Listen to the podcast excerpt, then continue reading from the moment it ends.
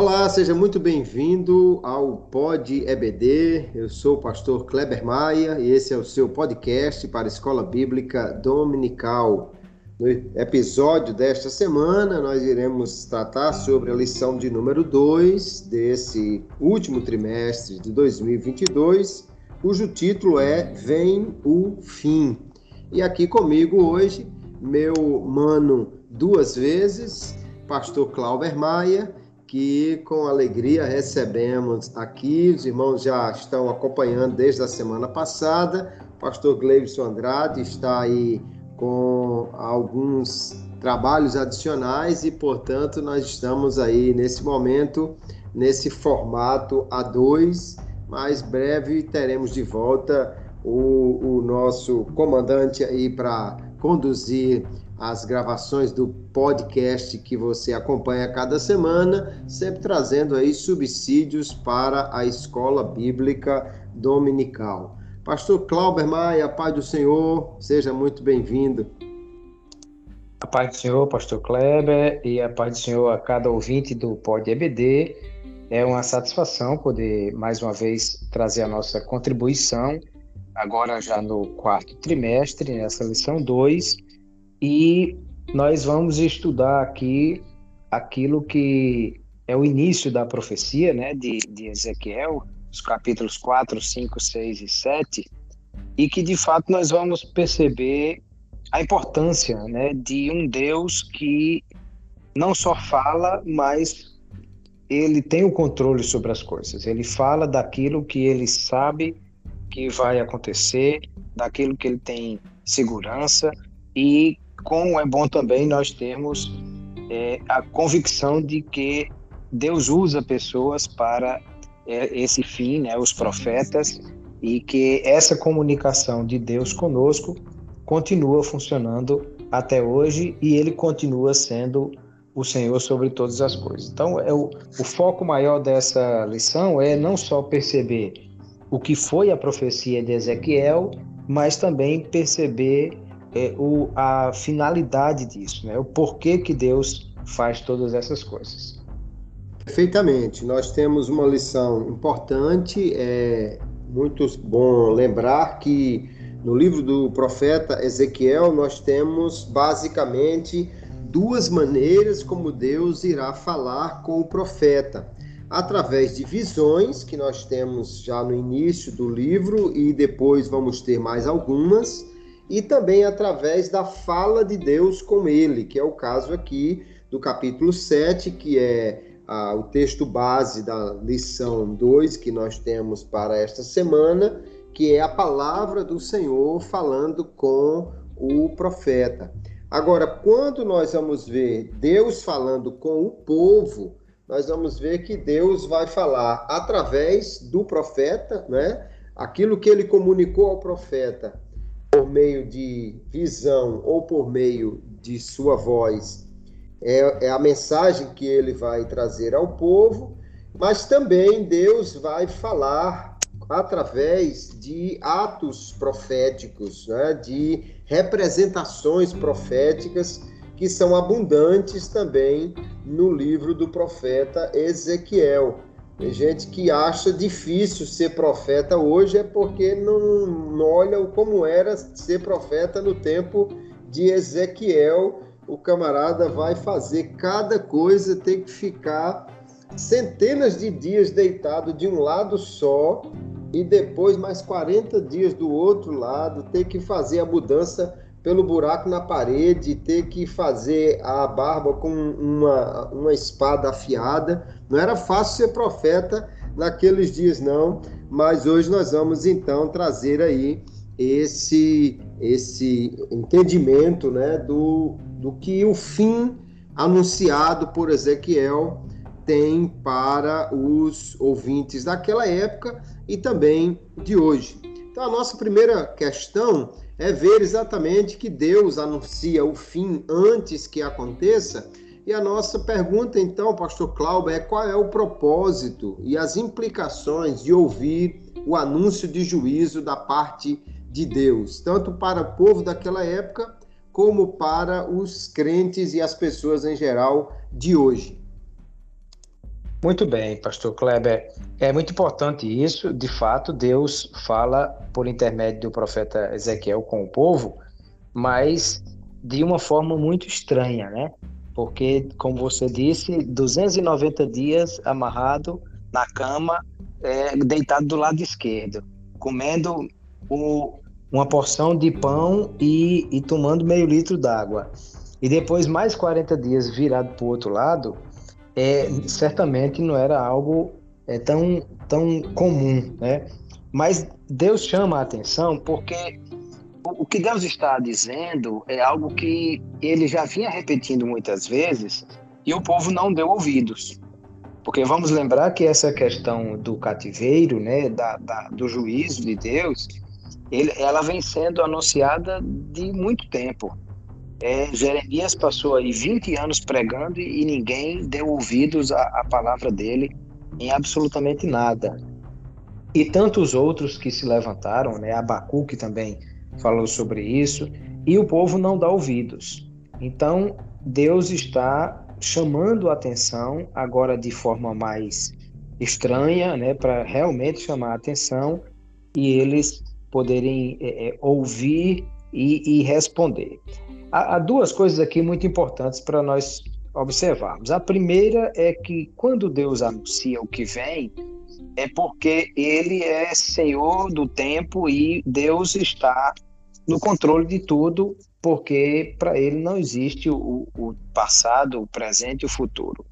Deus não está sujeito à contagem do tempo. Ele ele criou o tempo e ele age no tempo, mas ele não está sujeito a essa passagem. Então, quando ele anuncia as coisas do fim, é aquilo que ele disse por intermédio do profeta Isaías, que anuncia o fim das coisas antes do início delas. Então, ele tem esse, esse controle porque ele já sabe o que vai acontecer, né? ele, já, ele já viu esse, esse fim e por isso ele anuncia. Ao mesmo tempo, é que também essa questão do, do, da reação de cada um a o que Deus está mostrando. Porque vamos lembrar na lição passada, quando Deus fala a Ezequiel dizendo que ele é um atalaia, ele disse que quando Deus dissesse para o, o justo que estava se afastando dos caminhos, que ele estava sendo é, é, é, saindo daquilo que era o projeto de Deus. E, e esse justo retornasse para o caminho, então não viria sobre o justo o castigo que Deus disse que traria. Ou seja, na verdade, Deus anuncia o juízo também esperando um, uma mudança, uma mudança de atitude. Não quando alguém, a, a, até às vezes alguém me pergunta assim, pastor, eu tive um sonho que uma, uma situação complicada acontecia na minha igreja, na minha família, uma pessoa que morria e tal. O que isso quer dizer? Quer dizer que essa pessoa vai morrer? Não necessariamente. Quer dizer que você precisa orar por ela, quer dizer que ela tem que vigiar, quer dizer que ela tem que ver se alguma coisa está sendo feito errado na sua vida, porque se houver uma mudança de atitude, então esse juízo pode ser cancelado. Que, na verdade, Deus não queria castigar o povo só porque ele queria castigar. Ele queria, na verdade, que o povo se arrependesse. O que Deus queria curar em Israel, e nós vamos ver claramente na fala de Deus nos capítulos 4, 5, 6, que dizendo profanaste o meu templo e queimar incenso a outros ídolos. Quer dizer, o que Deus queria era livrar o povo da idolatria, que além de ser um engano, era também uma forma de afastar esse povo de Deus. Se o povo tivesse se convertido da sua idolatria, o juízo não viria. Mas isso não aconteceu, como Deus disse por intermédio também de Ezequiel, dizendo que se o atalaia avisasse ao ímpio que ele seria castigado e o ímpio não se convertesse, o fim, o castigo viria sobre esse ímpio, mas Deus não ia requerer da mão do atalaia, porque o atalaia avisou. Então perceba que já na lição passada, com a, a metáfora do atalaia, nós vemos Deus anunciando algo por intermédio desse atalaia, desse profeta, e tem um que responde positivamente e tem outro que não responde. E então, para o que não responde, o juízo vem, mas para o que retrocede, o juízo não vem. Eu penso que é mais ou menos por aí que a gente precisa observar o porquê de Deus anunciar o fim e o que é que ele espera de nós, não só de Israel, mas também de todos nós hoje. Da mesma forma que Deus agiu com o povo de Israel naquele tempo, age com cada um de nós também. Deus mostra o que está para vir, esperando de nós uma atitude, um retorno, uma mudança de atitude, e para que isso não venha a cair sobre nós como juízo. Perfeitamente. É interessante nós percebermos isso. O juízo, o anúncio do juízo de Deus, ele tem esse propósito de trazer um despertamento. Nós vamos lembrar do anúncio do juízo aos ninivitas por meio de Jonas, né? É, Deus não destruiu Nínive naquele período, porque na realidade o propósito maior era exatamente levar o povo a entender o que Deus estava fazendo e que ele tinha poder para fazer e levar ao arrependimento. Nós vamos ver. Que foi, foi exatamente Sim. o que Jonas não entendeu. Exato. E aqui Porque nós Jonas, vamos ver. Jonas pensou que ia lá e ia mandar o dedo na cara do rei, de todo mundo, e ia dizer: Olha, Deus vai castigar vocês. E aí depois ele diz a Deus: Ó, oh, Deus, era por isso que eu não queria vir, porque eu sabia que se o povo se arrependesse, você não ia castigar e quem ia ficar com a cara mexendo era eu.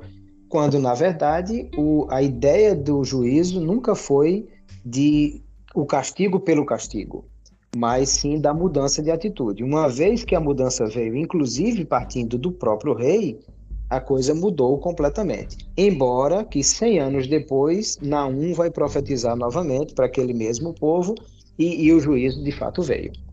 Perfeito. E aqui no texto do capítulo 7, nós vamos ver que o próprio Senhor, ele fala, por exemplo, no verso 9, dizendo: E saberão que eu sou o Senhor, o Deus que castiga.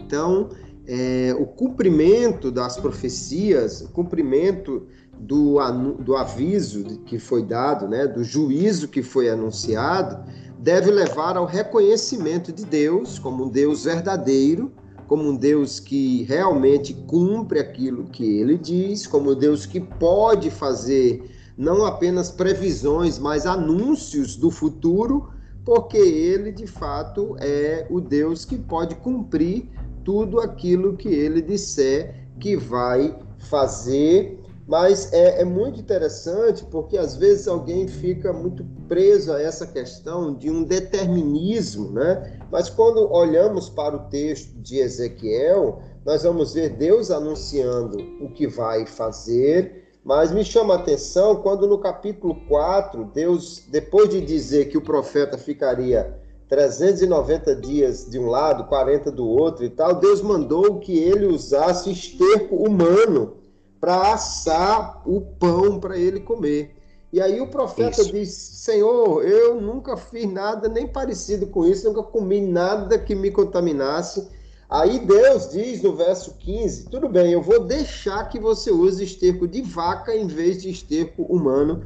Veja a misericórdia de Deus, né? Para com o seu profeta, quer dizer, Deus já havia determinado uma coisa, mas o Senhor é, muda a sua, a sua determinação em função daquilo que o seu profeta fala, reage. Então, é lógico que Deus é Senhor e que ele tem poder para fazer o que ele quiser, mas Deus não age como um tirano que não tem qualquer sensibilidade, mas ele, quando pronuncia o seu juízo, o seu julgamento, e, ou dá as suas ordens e, e alguém reage a elas e Deus, então, por misericórdia, resolve mudar, é porque Ele é um Deus realmente amoroso. O que nós podemos perceber olhando para o Novo Testamento é que nós vamos encontrar o Senhor Jesus no sermão profético, né? como lá em Mateus capítulos 24, 25, falando desse mesmo tipo de situação, o juízo de Deus, o cumprimento daquela palavra é, é algo que nós podemos esperar que realmente vai acontecer, dias difíceis, terríveis que o Senhor anunciou que aconteceria, porém, da mesma forma, o objetivo é quando vocês virem essas coisas, olhem para cima. É, quem perseverar até o fim será salvo, ou seja, mesmo diante disso, não tenha medo quando vier o anúncio da guerra, quando vier a perseguição, mas permaneçam firmes. Então, é, há uma, um, um, propósito de Deus em anunciar o juízo, e as implicações disso é que há uma responsabilidade também para aquele que ouve, porque precisa agora responder, né, ou, ou dar a, a, ao anúncio do juízo de Deus aquilo que é a resposta que Deus também requer daqueles que o ouvem. Mas, pastor Cláudio, tem uma outra questão que chama atenção nesse texto de hoje, no tema dessa nossa lição 2, que é Deus dizer que vai trazer sobre eles aquilo que é conforme os caminhos deles ou conforme as abominações deles. Deus vai dizer algumas vezes aqui no texto, né, que conforme os caminhos deles ou segundo os caminhos deles, né, de acordo com o que eles fizeram, ou no verso 13, por causa da sua própria maldade, ele vai dizer então que vai trazer o seu juízo. E a pergunta para nós pensarmos aqui é: o juízo de Deus é sempre merecido, é sempre justificado, há uma razão sempre para Deus trazer o seu juízo? Há algo que Deus está julgando e trazendo juízo sobre as pessoas? Olha, isso é muito importante, pastor Kleber, para nós observarmos que o compromisso que Deus tem é com a sua palavra. Quando ele mostrou a vara a Jeremias e Jeremias não entendeu muito bem o que aqui Deus estava dizendo e, e, Deus faz um trocadilho ali, né, com, com a vara. Ele diz: Eu velo sobre a minha palavra para cumprir. Então, lá atrás, aí a gente observa também a coerência de Deus na, na forma como ele age.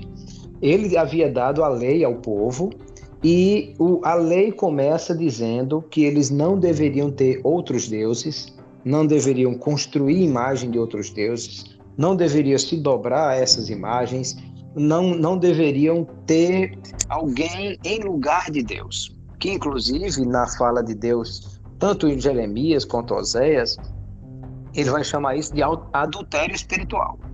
É como que é, a, a esposa é, buscou outra, outro, um amante e traiu o seu marido com esse amante. É, é essa ideia de alguém que é o povo de Deus, que é do Senhor e vai em busca de outro Deus para satisfazer as suas necessidades e ter um relacionamento com ele. Então Deus começa dizendo: vocês não devem ter outros deuses. E mais na frente, no capítulo 28, lá em Deuteronômio, é, no 4 ele anuncia a lei, né, a repetição, no, no 28 ele diz: ó, se você desobedecer os meus mandamentos, então eu vou castigar vocês e vou espalhar vocês por todas as nações da terra.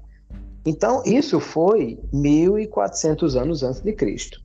Ou seja, nós estamos falando de muito tempo que Deus havia falado sobre isso. E, vem, e vinha alertando, né? Alertando. Jeremias capítulo 5 vai ressaltar esse aspecto da, da idolatria. Aliás, Deus, ele, ele fez pequenos, pequenas ações, porque todas as vezes que o povo caía em idolatria, Deus permitia que alguém se levantasse um inimigo, medianitas, filisteus, e quando o povo se arrependia, ele levantava um juiz para livrá-los.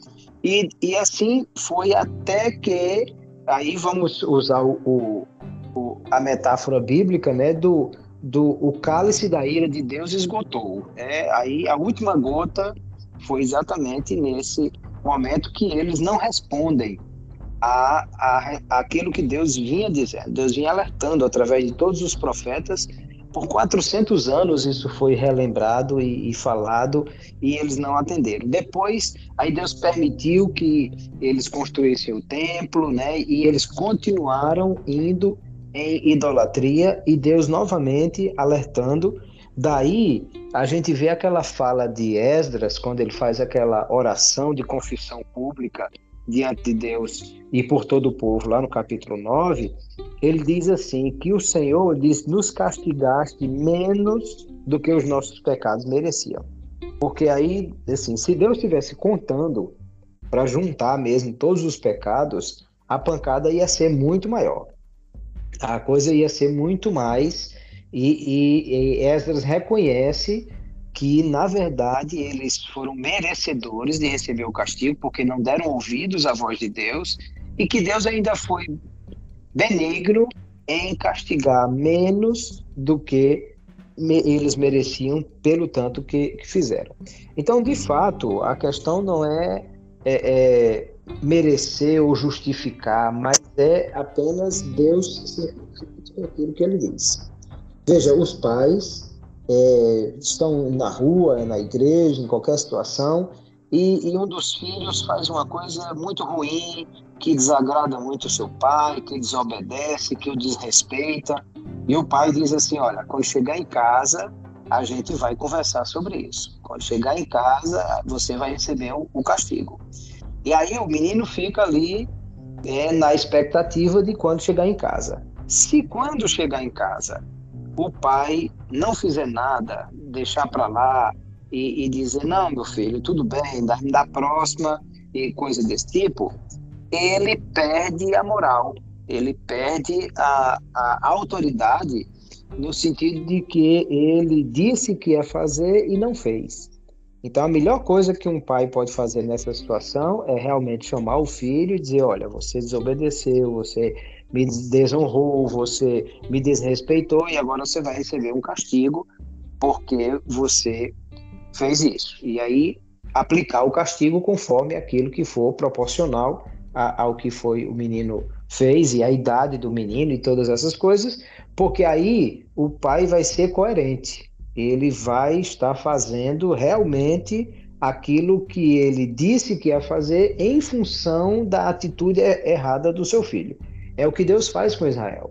Se Deus não trouxesse o castigo e deixasse Israel continuar é, vivendo é, em, em, idolatria, é, haveria um momento que nunca mais eles se arrependeriam.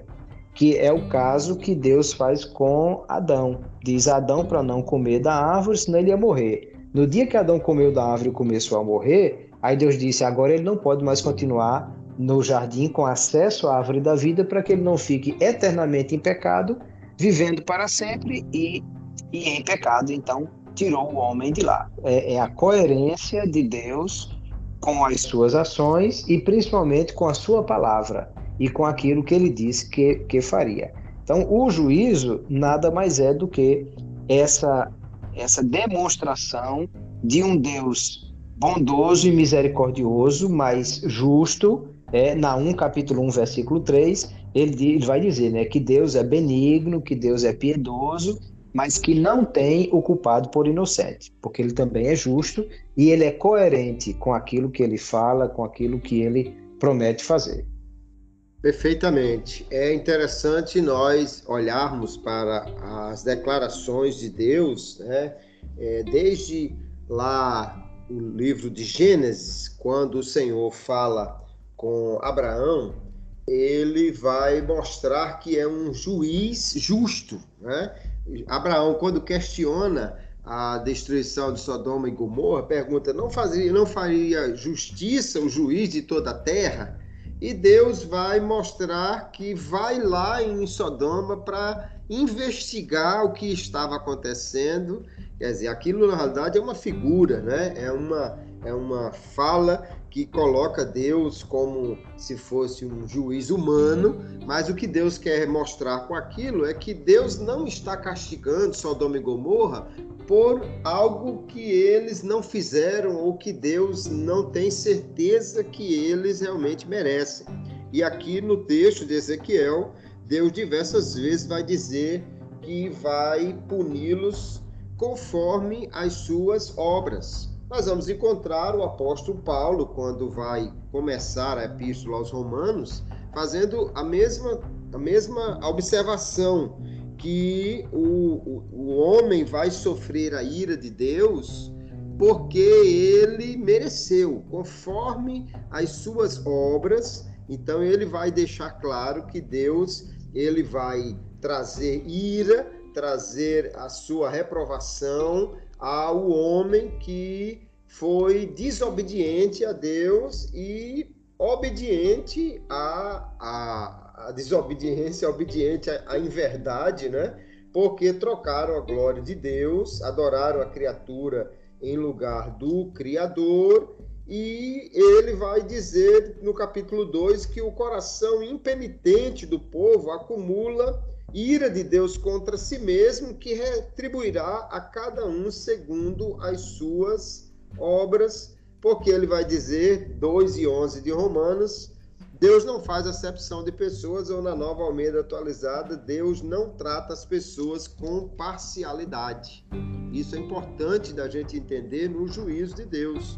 É, você já falou. É verdade. E aí, e aí você vai ver que no capítulo 3, aí Paulo vai dizer é que, então, por causa disso, da coerência de Deus com relação a tudo isso, ele diz que Deus seja verdadeiro e todo homem mentiroso. É, que é a mesma ideia de Davi, que Davi diz assim: olha, quando o Senhor me castigar, aí o Senhor pode castigar mesmo, porque de fato é para que a, a, não haja essa essa dúvida, né, de que Deus é aquele que é, o, o está fazendo o que é certo.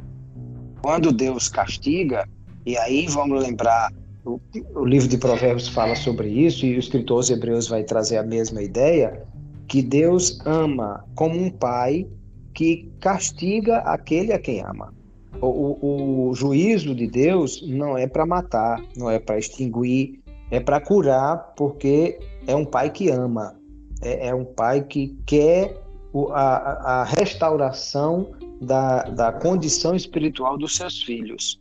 Deus castigou Israel por causa da desobediência deles, e, e o principal motivo foi a idolatria, como Isaías eh, eh, alertou, como Jeremias alertou, como Ezequiel vai falar, Deus vai falar aqui muitas vezes das abominações. Então Deus ele castiga porque ele de fato quer a restauração. É, é, é um castigo que cura, que sara, para que haja de fato o conserto dos seus filhos. Isso, e entender que pecado é uma transgressão voluntária a um mandamento de Deus. Quando Deus dá um mandamento, todo mandamento ele é um teste. Ele inclui uma provação, né? Porque você pode obedecer ou pode desobedecer e aí então você vai ter o resultado de acordo com o que você obedeceu ou desobedeceu. É lógico que nós cremos que é a graça de Deus quem nos dá a condição de sermos obedientes, mas quando o homem escolhe ser desobediente, ele vai sofrer exatamente a punição devida a essa transgressão voluntária. Então, nós não cremos, por exemplo, que Adão caiu por determinação de Deus, porque Deus deixa claro aqui no texto de Ezequiel e em muitos outros textos que nós já citamos que o castigo sempre é merecido, ou seja, ele alguém fez alguma coisa para sofrer o castigo de Deus. Deus não castiga sem razão, sem motivo mas sim por causa de alguma transgressão que alguém fez. Nós e aí, não... e aí, pastor Kleber, exatamente nesse exemplo de Adão, a gente vê também esse aspecto da coerência de Deus, né? Deus disse o que que, que aconteceria. Ele disse: Olha, não coma, porque no dia que você comer, você morre. O incoerente do diabo é que queria dizer que Deus era mentiroso. Diz assim: não, Eva, você não vai morrer, não. É porque Deus não quer que você seja igual a ele. Mas quando eles comeram do fruto, foi instantâneo, né? E aí, Romanos, o apóstolo Paulo vai dizer que por um só homem a morte entrou, exatamente porque foi apenas a consequência do que Adão fez. Não é que Deus havia decretado que Adão ia morrer e que a humanidade ia ia morrer. Deus havia decretado que ele deveria obedecer. e que se desobedecesse, a, o castigo seria a morte. E como o homem desobedeceu, o castigo foi a morte, porque Deus é coerente com a sua palavra. Então ele simplesmente cumpriu aquilo que ele disse que ia fazer se o homem desobedecesse. E assim foi com Adão e com todos os outros casos, inclusive com Israel, nesse caso de Ezequiel. Exato, nós precisamos é, considerar, você já usou aí algumas vezes a palavra coerência, né? É, eu vejo, por exemplo, a Confissão de Fé de Westminster, né, que é uma confissão reformada é, do ano 1643, ela diz que Adão e Eva, ao, serem criados, tinham a lei de Deus em seus corações e tinham o poder de cumpri-la mas com a possibilidade de transgredi-la, sendo deixados à liberdade da sua própria vontade, que era mutável. Porém, logo mais adiante, a mesma confissão de fé vai dizer que Deus determinou que eles então pecassem apesar de dizer que o homem já tinha sido deixado à liberdade da sua vontade. Então, são coisas que, no meu entendimento, são incompatíveis. Se Deus criou o homem e lhe deu a liberdade de escolha, o livre-arbítrio, né? e Adão, o texto de Gênesis diz que Deus declarou a ele: livremente você comerá de qualquer árvore.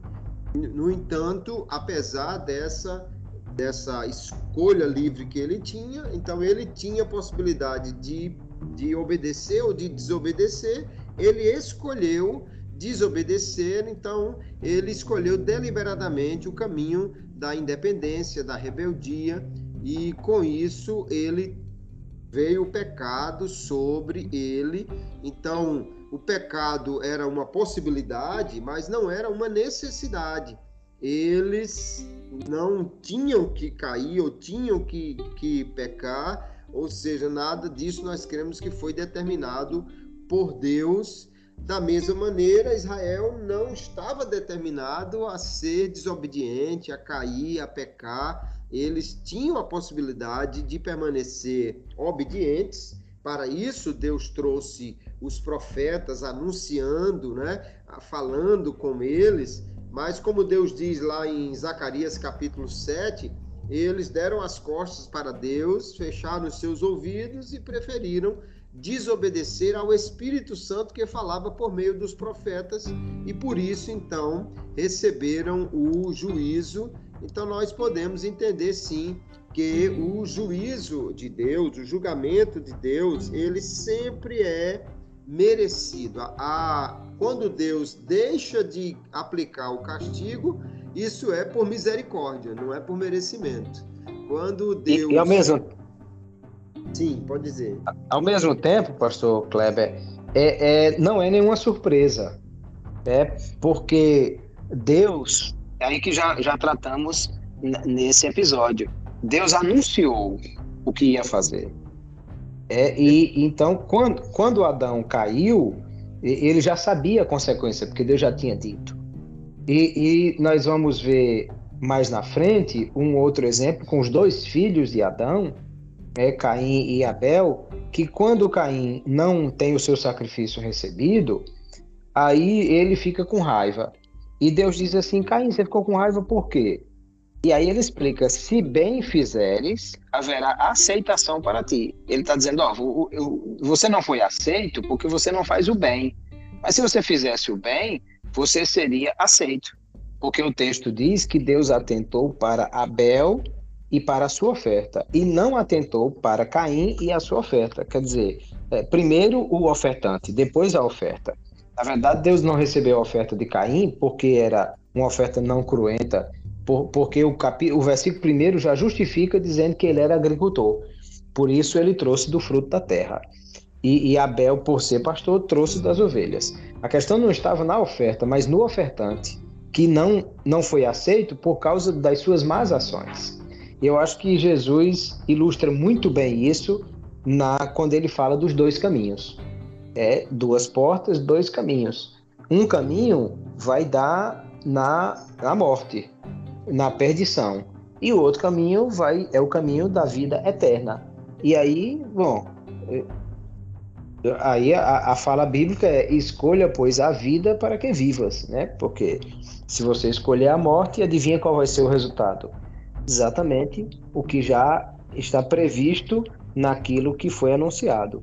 Se você escolhe o caminho largo, o fim é a morte. Mas se escolher o caminho estreito, o fim é a vida. Perfeito. E nós sempre reforçamos né, o entendimento que temos, só podemos obedecer aos mandamentos porque a graça de Deus nos capacita a isso. Mas uma das expressões da graça, um meio da graça, assim colocado na teologia, né, é também a palavra de Deus. Então, o próprio anúncio do juízo é um meio da graça para que o homem possa evitar o, o, o erro, o pecado. Né? Eu gosto de uma fala de Jacó Armínio que ele diz que Deus colocou um tripé para que Adão não caísse. Deus deu a ele um mandamento para ele saber o que era certo ou errado. Deu uma ameaça para ele saber que haveria um juízo se ele errasse. E lhe deu graça, que era a sua própria palavra, a sua presença, para que ele pudesse ser obediente. Mas apesar disso, o homem tropeçou e nós podemos entender que Israel também teve esse conjunto de de suporte de Deus, né? E houve ainda assim a escolha da rebeldia, por isso Deus vai trazer o castigo para eles. Agora a última. E daí questão, você vê, só fechando aqui, você vê a, a, o choro de, de Jesus diante de Jerusalém, exatamente dizendo que ela matava os profetas que, que foram enviados, né? Quer dizer, a palavra enviada por dezenas de profetas é, foi exatamente rejeitada. Então, é, é, é esse o juízo. Perfeitamente. Nossa última questão na, no episódio de hoje é eu olho para o texto de Ezequiel, capítulo 5, no verso 13. Deus diz assim: Assim se cumprirá a minha ira satisfarei neles o meu furor e me acalmarei. Então nós podemos entender que o juízo de Deus sobre Israel foi satisfeito no cativeiro, no sentido de que a sua justiça foi cumprida, aquilo que ele anunciou aconteceu ali. Agora, quanto ao povo de hoje, quanto aos cristãos que já estão em Jesus, como nós podemos olhar para a situação dos que estão na nova aliança e dos que recebem a pregação do evangelho e como vai ficar aí a questão da satisfação do juízo de Deus, pastor Cláudio. Muito bem, pastor Kleber, isso é muito importante da gente observar. De novo, eu vou bater na mesma tecla da questão da coerência, né? É, é porque Deus deu 70 anos de cativeiro. Alguns comentaristas fazem as contas dos anos perdidos do, do jubileu que o povo deixou de cumprir e dar descanso à terra. E que Deus estaria usando esse número para o cativeiro. Mas a gente observa que lá no capítulo 29 de Jeremias, Deus faz esse anúncio. E ele diz: Olha, é que tinha profeta lá em Babilônia dizendo assim: não desmanche nem a mudança, pode deixar tudo dentro da caixa mesmo, porque só vai ser dois anos aqui, a gente rapidinho vai voltar para casa. E Deus manda dizer por intermédio de Jeremias: compre terreno, construa casa, faça plantação, colha, dê os seus filhos em casamento, as suas filhas, porque não vai ser dois anos, não. Vão ser 70 anos que vocês vão cumprir aí no cativeiro.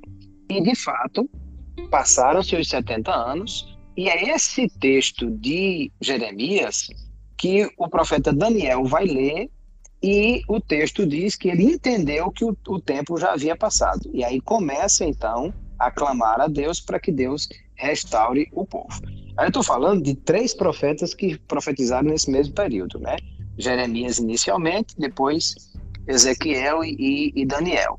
E como eles estão falando da mesma coisa, é porque Deus havia determinado 70 anos, é, alguém lá disse que ia ser só dois, mas de fato Deus disse que era os 70 e os 70 se cumpriram e Daniel percebeu que já tinha acontecido isso e então começa a clamar por, pelo povo. Daquilo que Ezequiel disse: quando esse castigo aqui for cumprido, eu vou me acalmar porque o meu juízo já, já vai estar tá, é, é, satisfeito. A justiça de Deus seria satisfeita. Quanto a nós, o, todos os homens pecadores, o nosso castigo seria a morte. Né? O salário do pecado é a morte. Mas o dom gratuito de Deus é a vida eterna. Então, o que é que Deus fez? Deus é, é, é o juiz que determinou o juízo. Mas ele também sabia, no caso da nossa salvação, que nós éramos incapazes de, por nós mesmos, resolver esse problema. Então, ele enviou o seu filho como advogado, é, e, e esse advogado assumiu a nossa culpa, assumiu o nosso, o nosso castigo. Que aí, é, segundo Coríntios 5, 21, ele vai dizer assim, que há aquele, fazendo referência a Jesus, que não tinha pecado, Deus o fez pecado por nós, para que nele a justiça de Deus fosse cumprida. É. Então, em que a justiça de Deus foi satisfeita? Em Cristo, que tomou sobre si as nossas culpas, os nossos pecados, conforme a profecia de Isaías capítulo 53. E uma vez que todos os pecados foram recebidos por Cristo, e recebidos no sentido do castigo, né? Ele, ele, ele foi castigado por cada um dos nossos pecados, então esses pecados agora já foram é, é, a justiça de Deus foi satisfeita em Cristo. Aí eu gosto do texto de Jeremias 53, depois que ele fala que pelas suas pisaduras fomos sarados, que levou sobre si o nosso castigo. E aí no final ele diz assim que ele viu o resultado do seu trabalho e ficou satisfeito. E assim, bom, foi isso mesmo, então deu certo. É, é a, a justiça de Deus, a ira de Deus foi foi aplacada, porque Romanos capítulo 8, verso 9 vai dizer que o sangue de Jesus Cristo nos livra da ira futura. Então, a, a ira foi satisfeita em Cristo. Aí a grande questão que a gente precisa observar é que para sermos alcançados pela justiça de Deus, nós precisamos estar em Cristo. Porque quem estiver fora de Cristo responde pelos seus próprios atos, porque não tem a cobertura do sangue de Cristo que recebeu sobre si os nossos nossos pecados. É, eu, eu, eu gosto de pensar, pastor Kleber, na, numa ideia assim bem simples para ilustrar essa situação, de pensar assim que a, a minha ficha com todos os meus pecados era mais suja do que chão de oficina. Minha ficha com todos os pecados que estava lá. A de Jesus era bem limpinha, porque Pedro diz que ele nunca cometeu pecado, nem engano algum se achou na sua boca.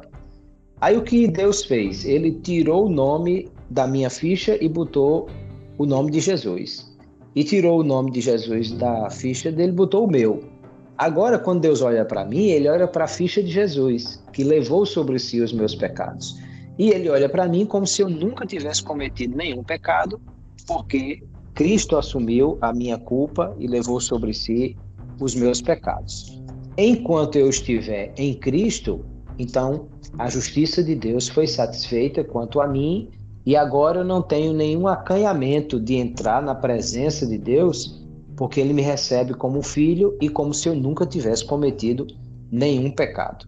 Aí é, é, é, aí o alerta para todos os que estão em Cristo é que é permanecer em Cristo e, e, e só permanecemos pela graça, como você já ressaltou, mas é permanecer em Cristo que nos dá a condição de termos a vida eterna. E, ao mesmo tempo, alertar para todos que não estão em Cristo que não há outra forma de escapar do juízo futuro senão estando em Cristo, para então ser alcançado pela justiça de Deus que foi satisfeita em Cristo.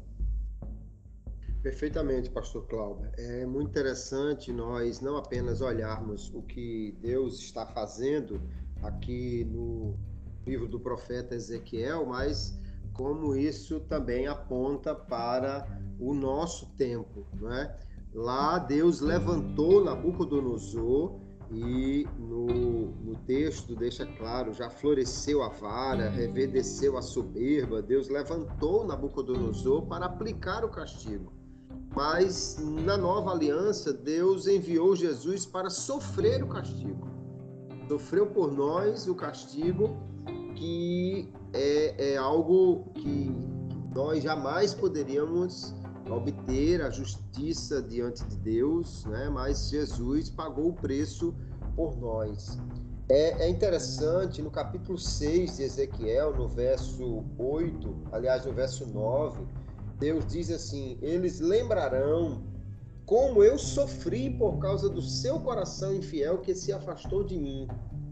Deus já vinha sofrendo com aquele povo de tolerar a sua idolatria e mandar profetas e avisar. Mas quando chegamos ao Novo Testamento, Deus sofreu muito mais porque enviou seu filho para morrer na cruz por esses pecadores. E Cristo então sofreu o resultado da nossa desobediência para que nós pudéssemos receber o resultado da sua obediência, como você já bem destacou aí Deus é, vai, por meio da obediência de Cristo, trazer a nós, os desobedientes, a aquilo que nós jamais poderíamos ter, o perdão dos pecados, a reconciliação com Deus, o, o fato de agora sermos adotados como filhos de Deus. Então é importante entender: o juízo de Deus, o castigo de Deus é inevitável para aquele que está em desobediência.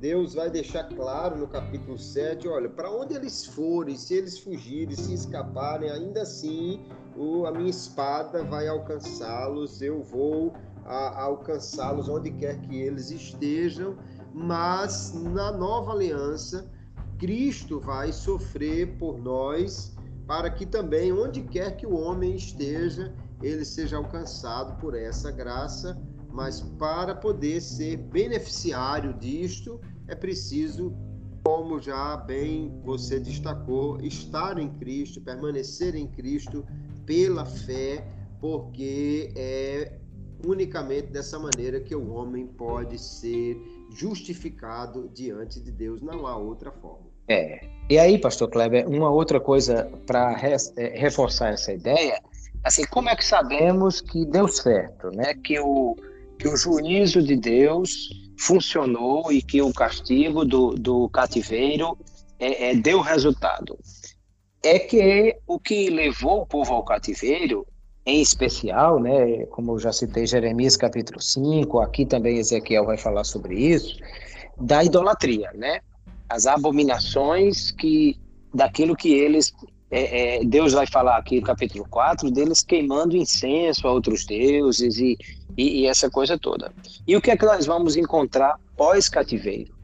Aí nós vamos ver profetas como Zacarias, Malaquias e Ageu, né, os chamados profetas posteriores, que profetizaram depois do cativeiro, eles eh, falam sobre muitas coisas, nunca sobre idolatria, porque o povo não é mais idólatra. O próprio Jesus vai chegar aí, é, é, tempos depois, 400 anos depois desse, mais de 400 anos depois do retorno do cativeiro, e ele vai acusar de legalismo os, os religiosos da sua época, vai acusar o povo de uma série de outras questões, de hipocrisia, mas de idolatria não. Não há mais idolatria em Israel. Eu, eu vi outro dia é, é, um arqueólogo falando sobre essa questão e ele diz que até o cativeiro, em qualquer lugar de Israel que você escavar, você encontra idolatria. Você encontra ídolos grandes, pequenos, dentro das casas, na, na, na, na no templo, em qualquer lugar que você procurar é, em Israel, no período antes do cativeiro, você encontra muitos ídolos. Mas todas as escavações feitas no período pós-cativeiro, elas não encontram ídolos, porque de fato o, o, o o, juízo curou Israel da idolatria. Outros problemas surgiram depois, e, e, e Jesus apontou esses problemas. Mas a idolatria foi resolvida. Então, de fato, é, quando Deus diz que o castigo dele é, funcionou e que a justiça dele é, é, foi satisfeita, que ele acalmou depois disso, é porque Deus também tem certeza que o remédio realmente fez efeito e que curou, né? que é o caso aí de também nós observarmos para a, a, a nossa condição. No, o, o, profeta Isaías disse que o, quando o servo do Senhor viu aquilo acontecer, ele ficou satisfeito porque ele viu que funcionou, né? que de fato o, o castigo que foi aplicado sobre Cristo nos curou de todos os pecados para que nós pudéssemos ser aceitos diante de Deus. Maravilha. Bom, nós chegamos já àquela hora que é chamada a hora da mesa redonda e a hora da pimenta, onde sempre temos uma pergunta para nós refletirmos, né? E nós vimos que o povo de Israel pecou, a idolatria foi realmente o grande pecado, e o ouro e a prata são apresentados apresentados aí como motivo de fazer o povo tropeçar na sua iniquidade. Deus vai dizer que o ouro e a prata deles serviram de tropeço por causa dos ídolos que eles construíram, né? As riquezas ainda hoje são um perigo elas representam também uma possibilidade de idolatria e como nós podemos nos prevenir contra isso, porque hoje alguém quer dizer que riqueza é bênção de Deus e, no entanto, elas representam um perigo, pastor Cláudio. Como é que a gente escapa dessa possibilidade aí de idolatria? É, é verdade, pastor Kleber. Primeiro, nós precisamos observar é, em que o dinheiro, né, as riquezas, as condições financeiras favoráveis, é, elas se tornam ídolo. É exatamente quando a gente põe a confiança nelas, que é o que Tiago escreve lá dizendo, olha, diga aos ricos desse mundo que não ponha na incerteza das riquezas a sua confiança. Porque qualquer coisa em que você põe a sua confiança, a sua esperança e você acha que a sua segurança depende disso, isso se torna um ídolo. Então, quando a riqueza é, é usada como lastro para a minha confiança, aí Tiago diz: não, não bota confiança nisso aí não, porque é aquilo que Provérbios diz da, daquele que confia no desleal. É como quem confia num pé desconjuntado ou num dente quebrado se na hora que você precisa dele, ele não, ele não responde. As doenças, as, as riquezas são assim, são incertas, né? E, e Jesus já falou sobre o, o, o louco que, sendo rico, quis confiar nas suas riquezas e disse que a alma dele podia descansar porque tinha bens para muito tempo. Ele disse: louco, se você hoje, se for pedir a tua alma hoje, o, que serve é para quem você juntou. Então, nós vamos ver que lá em Deuteronômio, quando Deus fala para o povo, por intermédio de Moisés, ele disse: olha, vocês tenham cuidado de quando vocês chegarem na terra que o Senhor teu Deus te dá, e vocês construírem casas, e vocês tiverem gado e plantação, e Deus abençoar vocês, que vocês não se esqueçam do Senhor e diga: foi a minha mão, foi o meu braço que conquistou esse negócio aqui. Então, e, que o problema é esse: o problema é pôr nas riquezas a confiança e achar que é, é, isso é suficiente para me garantir segurança e que eu não, não dependo mais de Deus para coisa alguma. Então, nesse sentido, é que a riqueza, ao mesmo tempo que é um perigo, porque oferece a oportunidade da da idolatria, quando eu ponho nelas a minha esperança e a minha confiança, mas ao mesmo tempo é um teste, porque ele vai ver, é Deus que dá, vai ver se de fato nós estamos tendo o coração correto com relação a isso. Quando você olha para Davi, você vê que Davi foi um homem riquíssimo, o homem mais rico do seu tempo, o, o que ele juntou de ouro e prata para a construção do templo era uma mega fortuna. a Bíblia fala de toneladas né, de ouro e prata que foram acumuladas. Mas duas coisas são importantes. A primeira é que Davi sabe que aquilo ali foi Deus que lhe deu.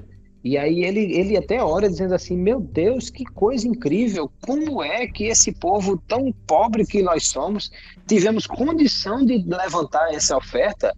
E aí ele diz assim: Porque da tua mão tu damos. Ou seja, ele sabe que recebeu de Deus e foi do que recebeu de Deus que deu ao Senhor.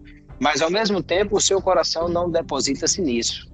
As riquezas que ele possui, no Salmo 16, ele vai dizer: O único bem que eu possuo é o Senhor. Ele é a minha porção e a minha herança. Então, de fato, é um homem que é rico, mas o seu coração não está nas riquezas. E por isso, nesse sentido, ele passa no teste da riqueza.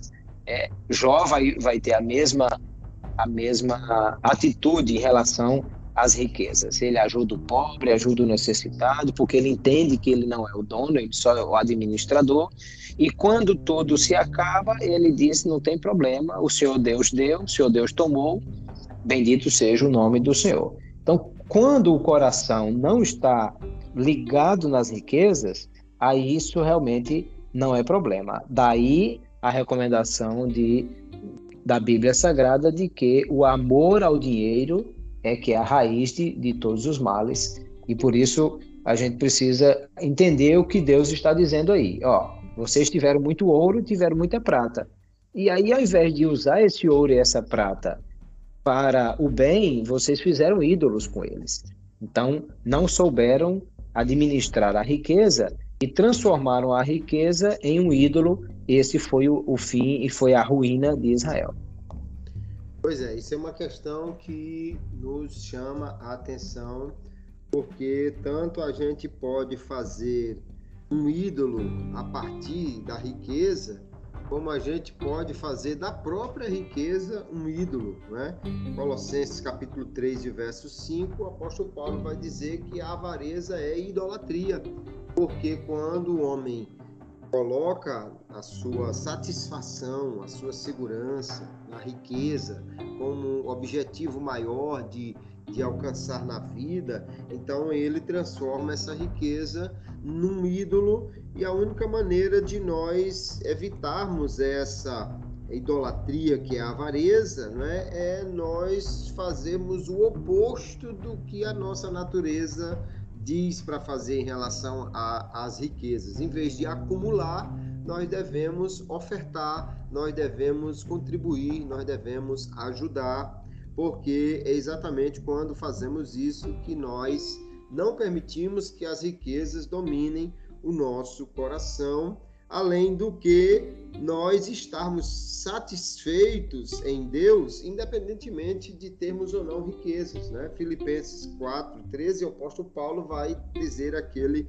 texto muito conhecido, né, de posso todas as coisas naquele que me fortalece, e o posso ali não é eu posso fazer, mas eu posso suportar, eu posso estar bem em qualquer situação que tenha ou que não tenha, porque eu já aprendi a contentar-me, já aprendi a estar bem com abundância ou na escassez, e a gente então precisa ter cuidado exatamente para que aquilo que aconteceu com Israel de uma forma diferente, mas no mesmo sentido, não aconteça conosco, da riqueza se tornar um concorrente de Deus e acabar roubando o coração e alguém ficar então agora na condição de idólatra por causa da riqueza.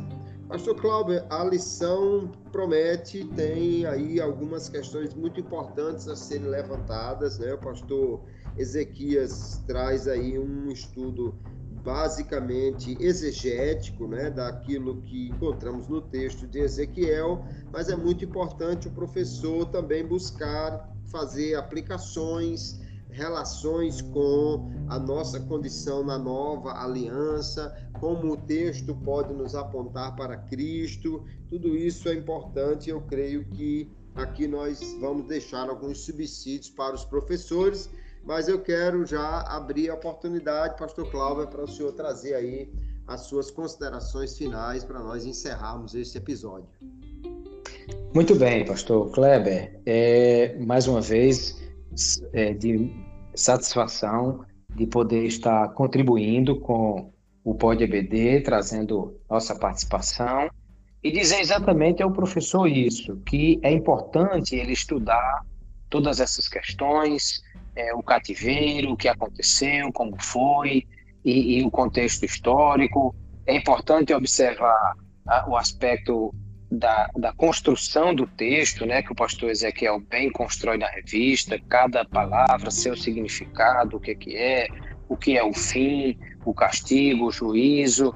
É, mas mais importante do que isso é aplicar na vida do aluno. O aluno não pode sair de sala de aula dizendo, rapaz, o povo ruim, esse povo de Israel, bem que Ezequiel foi usado por Deus para isso. Eu acho que foi pouco o que Deus fez com aquele povo. E achar que eu não tenho nada a ver com isso. Não. Eu entendo que o povo recebeu uma palavra de Deus, alertado pelo profeta, foi desobediente e recebeu o justo castigo. E comigo é do mesmo jeito. Eu tenho a mesma responsabilidade que o povo de Israel também tinha, e o mesmo que Deus fez com Israel, fará com todo desobediente que também não atentar para a sua palavra. E aí isso se torna verdadeiro para o aluno e ao mesmo tempo aplicado à sua vida, que eu penso ser o aspecto mais importante do ensino. É verdade. Para mim também é uma alegria poder estar aqui mais um episódio do Pod EPD e pedir aos nossos queridos ouvintes que compartilhem, que distribuam a, a forma como você pode nos ajudar é fazer exatamente essa divulgação. Eu creio que é, aqui nós trazemos subsídios que podem ajudar realmente os professores. A, as, as lições elas têm aí uma contribuição muito grande no entendimento do texto de Ezequiel, mas nós podemos também trazer outras contribuições para aquilo que é tão importante que já foi ressaltado aí pelo pastor Clauber, as aplicações, aquilo que tem, tem de reflexões para nós na graça de Deus, nesse tempo, porque a palavra de Deus não falou só para o povo daquela época, mas fala para nós hoje também. Então aqui eu quero agradecer a Deus, agradecer ao pastor Clauber Maia por atender o convite de estar aqui conosco, ao pastor Gleibson Andrade pela confiança de nos colocar aqui provisoriamente na condução destes episódios. Que Deus continue abençoando grandemente a cada um dos nossos ouvintes e quero me despedir de todos aqui com a paz do Senhor. A paz do Senhor, pastor Kleber e a todos os nossos ouvintes. Amém.